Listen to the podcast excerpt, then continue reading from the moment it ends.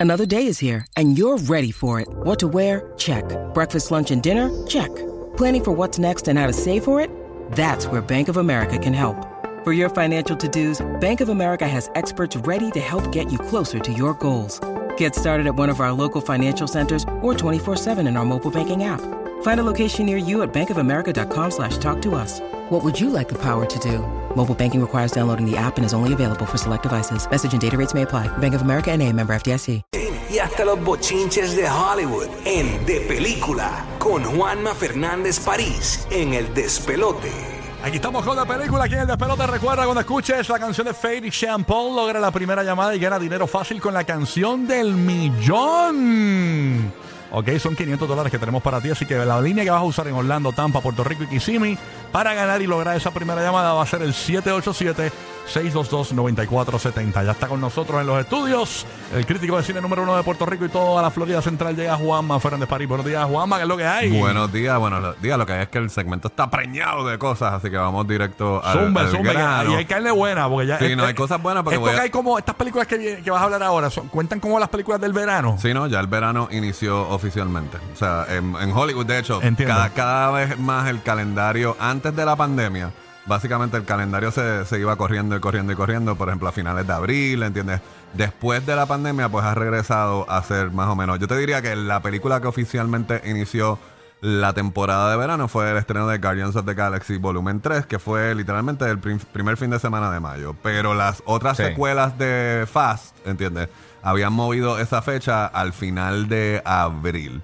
Eh, la pandemia volvió a cambiar eso un poquito y se volvió a empujar un poco más la... Pero precisamente voy a hablar de la nueva Sirenita, voy a dar adelantos de, eh, de Flash, voy a hablar ¿Cuándo- también de la nueva de, de Spider-Man. Eso lo voy a decir ya mismo, pero voy a empezar precisamente con el que está en el tope de la, de la taquilla ahora mismo, que es el señor Vin Diesel, que es Fast 10. Entonces, ha habido, mira, lo único que voy a decir para no consumir mucho tiempo del segmento eh, en, el, en este señor, que es genial e inteligente. Lo que no tiene de buen actor frente a la cámara, lo tiene de hombre de negocio. Porque él cada cierto tiempo se saca cosas de la manga porque él conoce bien cómo funciona la cosa antes de las redes sociales. Él sabe que si él dice algo en una alfombra roja, un reportero, un medio lo va a coger y eso va a correr como, como, como noticia. Así que, originalmente, hace, hace dos años atrás, supuestamente iba a ser Fast 10 y Fast 11 y la 11 iba a ser el final. Eh, Cuando chas. empieza a hacer la rueda de prensa, ¿entiendes? Eh, Vin Diesel empieza, eh, empie- en, en las entrevistas que hace para promocionar la película, se empieza a escuchar, ah, la trilogía, no, trilogía, van a haber dos,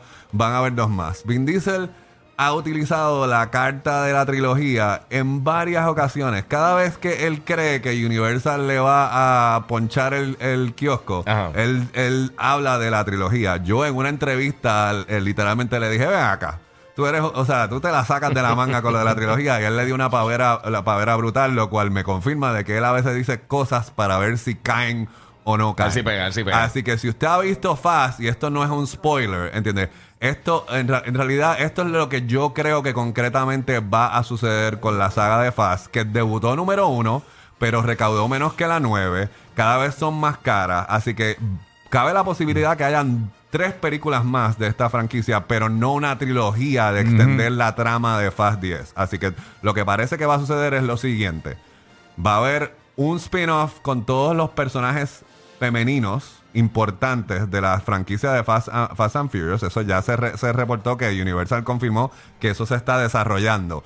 Eso lo que significa es que a alguien en algún lugar que está sentado en un escritorio en algún lugar del mundo escribiendo una versión de esa película no significa que eso vaya a filmarse, pero alguien ya está cobrando por escribir el guion de esa película. Otra, otra de Hobbs and Shaw con The Rock eh, este, y Jason Statham, Sí. ¿entiendes?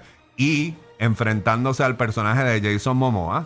Y entonces, después de esas dos, eh, eh, este, el cierre final de lo que sería Fast 11. Pero como a, a Vin Diesel hay que aflojarle la chequera porque él es el, el productor de, de Sí. estas películas. No importa si sean dos, si sean tres, si sean cuatro más, él va a cobrar ¿Cuántas como partes que- ya van de- esta- franquicia? 10, Fast Fast Diez. 10, Fast X, Fast 10. Papi, ¿Cuál es la película que tiene el récord de, de, de, de De secuelas? más partes, yo tengo que. Star Wars. eh, o sea, no, no, acuérdate, una de las viernes Bond, 13. quizás. Una de las Ah, viernes viernes 13. Lo que 13. pasa es que las de James Sí, Bond no nunca son- son, secuelas sí, directas. ¿Entiendes? Con excepción de las de. Daniel Craig, nunca habían sido tratadas como secuelas directas, siempre eran capítulos eh, o novelas, adaptaciones de novelas diferentes. Así que nada. Eso es lo que está pasando con la, la saga que está en la, Papi, la, eso va a la- seguir. la telenovela. Eso que va a seguir está que el, hagan nu- el lentos. número uno en la taquilla del cine. Vamos con Ach. un pequeño. Mira, le voy a decir Mira, una que es cosa. verdad que viene en el 2020, en el 2000, creo que es 40, viene Fast and the Furious, pero en silla de ruedas todo el mundo. O sea, se va a llamar lento y senil. Eh, las sillas las sillas de ruedas la están guardando para el 2055. Va a tener Exacto. nitro, Este, nitrosa. anyway, eh, eh, este verano pro- es probable que se reinicie eh, el debate de si DC o Marvel en la, eh, eh, en la taquilla, lo cual de nuevo, yo ya tuve la oportunidad de ver Spider-Man Across the Spider-Verse, que es la, eh, la secuela de la película animada de Spider-Man, que es producida por Sony, no es de, no es de, no es de Marvel, Marvel Studios, que se ganó el Oscar, que es una película espectacular, que tiene a Miles Morales, que lidió con el multiverse antes de, a- antes de, de, de Doc- de Doctor, de Doctor Strange. Sí. Esta es una, una secuela a, a- a esta. Estrena el jueves de la semana que viene. Este domingo en Guapa hay un especial a las 10 y media donde vamos a tener entrevistas con los artistas, animadores boricuas que trabajaron en esa, en esa película, además de entrevistas con los actores de The Little, The Little Mermaid. Y la película está a otro nivel. ¿Y pero qué pasa? Dos semanas más tarde también estrena, estrena eh, The Flash, que está que buenísima, salen los pero de Batman, ahí que otra- salen los de- Batman. de- de- Sí. de- buenísima, Sí. de otra forma diferente. Y no la voy a reseñar ahora, la voy a reseñar cuando estrene. Lo único que voy a decir es que lo, lo que fue lo que tuiteé, lo que está en mi story, es de que la campaña de mercadeo se ha estado apoyando súper, súper brutal sobre Michael Keaton, sobre la nostalgia de tenerlo a él como, como, como, como Batman. Y la película aprovecha eso muchísimo.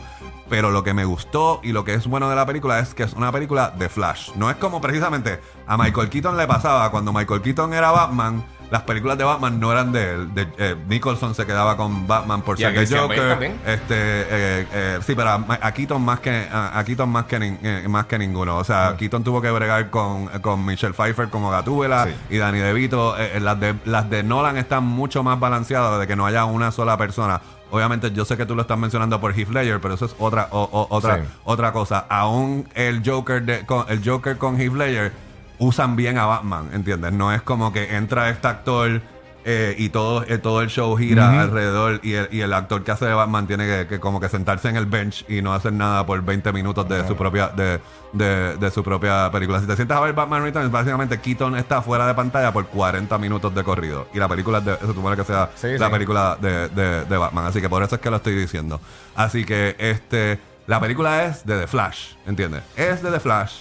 La interpretación y lo que hace es Miller, que pues obviamente todos estos problemas y lo que se ha hablado de él, él está excelente en la película y la película es de él. Y de hecho, a mí me gustaría que hubiera más. Y entonces está todo el mundo con esta actitud de que, ah, bueno, pues ahora James Gunn y como esto está conectado con, con el Snyderverse y todas estas cosas, la pe- lo único que voy a decir es que la película se las ingenia para que eso no sea un problema. Así que no voy a decir más nada porque si no me meto, me, me Duro. meto en, en- en- en- en- ¿Cuándo la viste? La vi anoche. Anoche. Así que la tengo, la tengo fresquita eh, eh, en, eh, en mi mente. Brutal. Este, ok, bueno, pues volverías a entonces. ver? ¿Cómo? La voy a volverías- volver a ver. La voy a volver a ver sobre todo porque, porque al igual que Ajá. con Black Adam, que, que cuando nos hicieron la proyección de prensa no había la escena post crédito, literalmente The Flash se acaba eh, directed by y los créditos, o sea, me, me enseñaron una copia que no tiene todo lo que nos van a, o sea, este, así que el estreno, esto es un adelanto de lo que viene ahora en verano. Esta semana finalmente llega The Little Mermaid, que vamos, voy a hablarle de la película, no de la controversia que ha habido por los últimos tres años y medio desde que se anunció quién es la protagonista y de que la protagonista no es blanca y pelirroja como la versión animada. Ok, The Little Mermaid es, sigue el modelo de comercial de Disney, ¿entiendes? Esta está a la par con lo que se hizo para Beauty and the Beast. Me explico. Lo que hay cosas que funcionan en las películas animadas que no funcionan en las películas la, la- live, action. Así que aquí los cambios y las cosas que, que cuentan, que en realidad se, no, se, se notan, porque esta película dura casi 50 minutos más que la película eh, original, tiene que ver con que la- el romance entre los personajes principales sea un poquito más complejo y creíble. De que no sea como que ella vio a este nene lindo en un barco y se enamo- eh, y le gustó cómo se veía porque era jevo y decidió ser humana para ver si podía estar con él. Mira, me preguntan que si en Little Mermaid hay sargazo. Este, sí, sí, sí, sí, sí, en 3D. ¿Qué- qué Eh, pregunta eh, tan eh, eh, profunda? En 3D. Anyway, Eh. el punto es de que lo, a, a lo que voy a decir, hay cambios, sobre todo todo lo que viene, todo, si esta, si hay una generación que descubre lo genial que está la versión musical de esta historia, porque esta historia se ha contado antes, es una historia de los 1830. Pues qué bueno que están haciendo esta, esta versión. Pero lo que pasa es que precisamente las canciones nuevas que han hecho no están al nivel de las canciones originales. Así que, por ejemplo, cuando el príncipe Eric se pone a cantar sobre lo que él quiere y lo que, y lo no él me- desea. Eso fue lo único que no me gustó de la movie, fue esa canción. Totalmente innecesario. a mí no me importa lo que el príncipe No. Eric quiere. La protagonista es Ariel, ¿entiendes? Así que... No, y esa secuencia está mal. La única secuencia, la única canción nueva que en realidad funciona es cuando ella pierde su voz, que tú escuchas como que Sí. el monólogo interior y, y la película retiene su, su perspectiva. Así que la película está bien. En cuanto a Hailey Bailey, que es la protagonista, la que interpreta 30 segundos de que esa muchachita empieza a interpretar Part of Your World, queda claro de que ella es el personaje. Ella es. Ariel, ¿entiendes? Sí. Y no por el voz, Ay, es bella, yo la encuentro es bien por el alma y, y, o sea, todo lo Sí, que la es carga, ese, todo lo que es ese personaje. Así que si usted no puede ver eso y usted lo que lo que ve es el color de la piel de la actriz, el problema es suyo, porque la actriz lo que hace es encarnar el alma de ese personaje que no tiene color, ¿entiendes? Y se manifiesta en esta ocasión en el cuerpo y en el talento de Yo- Halle- de Yo Halle la veo Berry. negra y la veo bella, talentosa, Ah. que lo digo todo. Sí, pero lo que te quiero decir es como que, o, o sea, es, o sea, si- todo eso, tú dejas de ver eso y lo que ves es al personaje, que es lo genial de, de- de Es un ella. trabajo espectacular. Ah, ah, así que de nuevo, en términos de para ver eh, con familia, para ver con familia, sí, si usted vio la del 89, sí, se va a estar fijando en lo que es distinto, pero no es esta cosa así como que ofensiva eh, o que es problemática y es la única oferta esta semana que, que usted puede ir a verla ¿Es con verdad, toda la familia. que, ¿Es verdad que Sebastián muere en un pastelillo? no, sabe, mano, no, no, no, saber. No, eh, eh, o sea, no, no. Es un spicy crab, es un spicy Es crab. un spicy crab. A Úrsula la picotean y la sirven con un Ah, ceviche. ¿entiendes? Es como que al final de la película. Así que Este, nada, busquen más información de cine en De Película TV Facebook y en Juanma París Juanma París Cine. Cine en Instagram y este domingo en Guapa y Guapa América a las 10 y media tenemos Verano de Película 2 con exclusivas de The Little Mermaid y Spider-Man Across the Spider-Man. Gracias Juanma por estar con nosotros. Bye, bye. Este es el despelote. Buen día.